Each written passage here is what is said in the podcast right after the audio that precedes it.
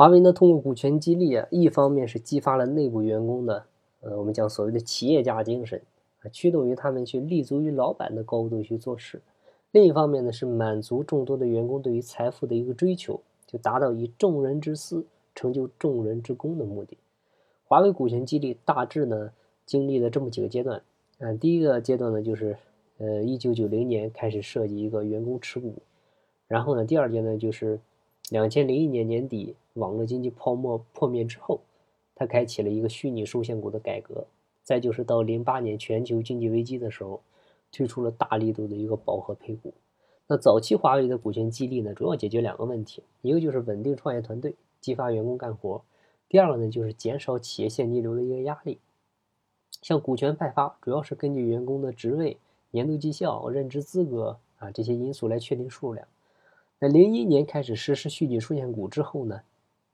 就不再派发一块钱一股的股份，它价格呢开始跟每股的净资产去挂钩，同时呢，老员工原来的股份呢也逐步转化为虚拟股，啊，持有虚拟股的员工获得的收益呢，呃，就体现在两点，一个是分红，一个呢就是股份的一个增值，啊，到目前为止，华为是有十万人的股东。啊，任正非的股份呢，也是慢慢的被稀释，现在应该不到一个点，然后前一阵查查的应该只有零点八四个点，啊，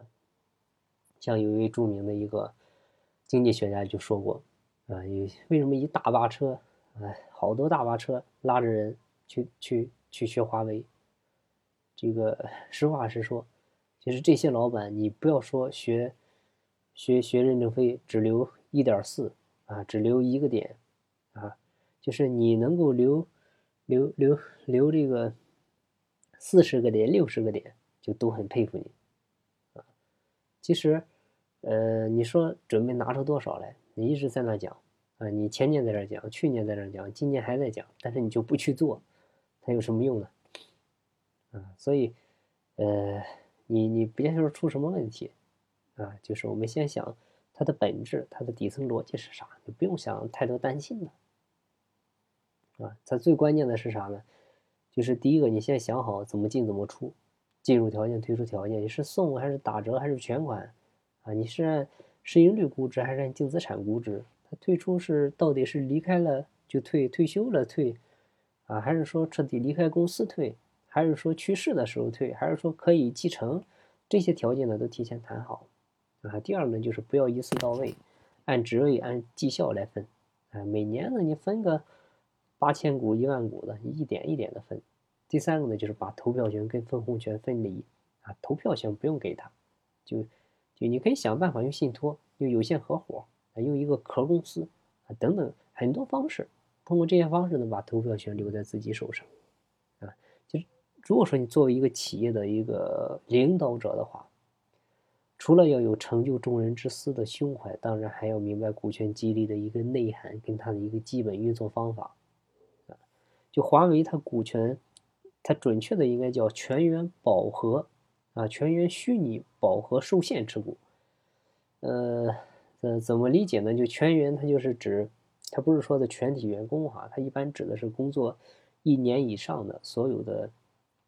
这个正方员工。它现在已经不实施全员配股了。虚拟呢，就是说明是非法律意义上的股票，它没有所有权。没有经营的一个表决权，也没有外部市场价格，啊，只享受相应的利润分红啊，跟企业内部认可的一个增值啊，它这个增值也是企业内部认可的。呃，饱和呢就是，呃，职级顶格配股，只要你的职级不升，那你在这个职级上给你配满之后，你就没有配股的机会了。比如说像它十四级顶格数就是三万股，十五级顶格数十万股，啊，我在十四级我能不能？入十万股呢？不行，你最多就三万股，啊，受限呢，指的就是它不能进入市场流通，不能自由买卖，啊，辞职的时候呢，由公司来收回，你也带不走，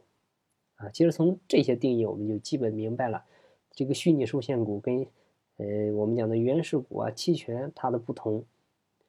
呃，还是很明显的，它实质上就是享有企业的一个分红权，员工呢，并不在真正意义上啊持有他的股份，就一旦员工离开了。或者触犯了一些条款了，那我们呢有权按照我们事先约定的价格把它收回，